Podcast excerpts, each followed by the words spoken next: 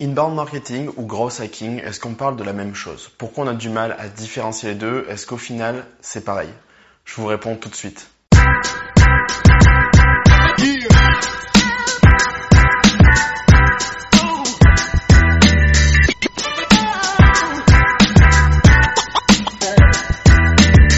La réponse est non. L'inbound marketing et le growth hacking ne sont pas les mêmes choses et si on les confond souvent, c'est que fondamentalement, ils répondent tous les deux au même problème et se présentent sur deux approches à première vue un peu similaires.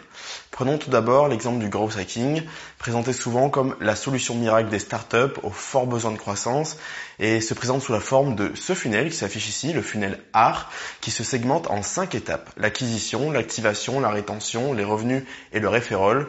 Et pour chacune de ces étapes, on met en place des leviers marketing et on analyse leur performance.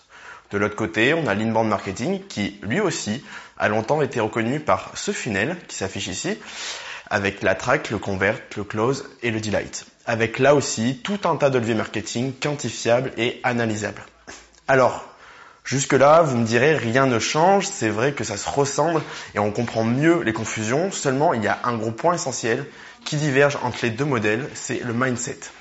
Le gros hacking, c'est un état d'esprit avant d'être une méthodologie ou une théorie. L'idée de trouver le moyen le plus rapide de générer de la croissance par des actions ponctuelles sur les différentes étapes du funnel art et d'obtenir de forts pics de croissance qui vont permettre à mon entreprise de vite sortir du lot, vite me faire connaître, vite être utilisé et vite devenir rentable. Quant à l'inbound marketing, il vise lui aussi la croissance, mais sur une source de marketing entrante régulière, ce qui permet d'avoir un flux permanent de business entrant et de la data entrant continuellement, ce qui permet d'être plus précis en termes de prédiction, de marketing prédictif et de potentiellement avoir une croissance plus stable. On délaisse d'ailleurs de plus en plus la notion de funnel en inbound marketing euh, au profit de la flywheel qui replace en fait les étapes de l'ancien tunnel de façon plus cyclonique, ce qui symbolise le fait que le client est au centre et qu'il participe à l'attraction, la conversion et l'engagement des futurs clients. C'est un cycle sans fin. Une fois que vous avez un client, il faut continuer à s'en occuper en développant une stratégie de customer advocacy. On en parle plus en détail dans une autre vidéo dans le lien qui s'affiche juste ici.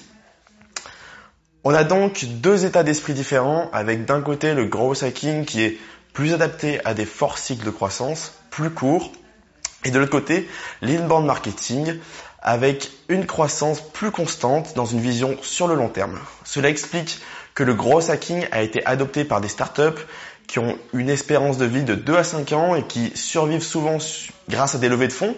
Ce sont de plus en plus euh, des, structures qui sont très agiles, qui peuvent vite pivoter, changer de modèle ou de process. Et on voit que les grands comptes qui ont essayé de se mettre au gros hacking se sont souvent cassés les dents car ça ne convient ni à leur structure ni à la culture de leur entreprise. J'espère que cette vidéo vous aura un peu éclairé sur la différence entre une stratégie inbound marketing et du gros hacking.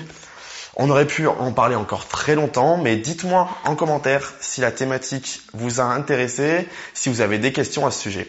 Et à très bientôt pour un prochain Ask.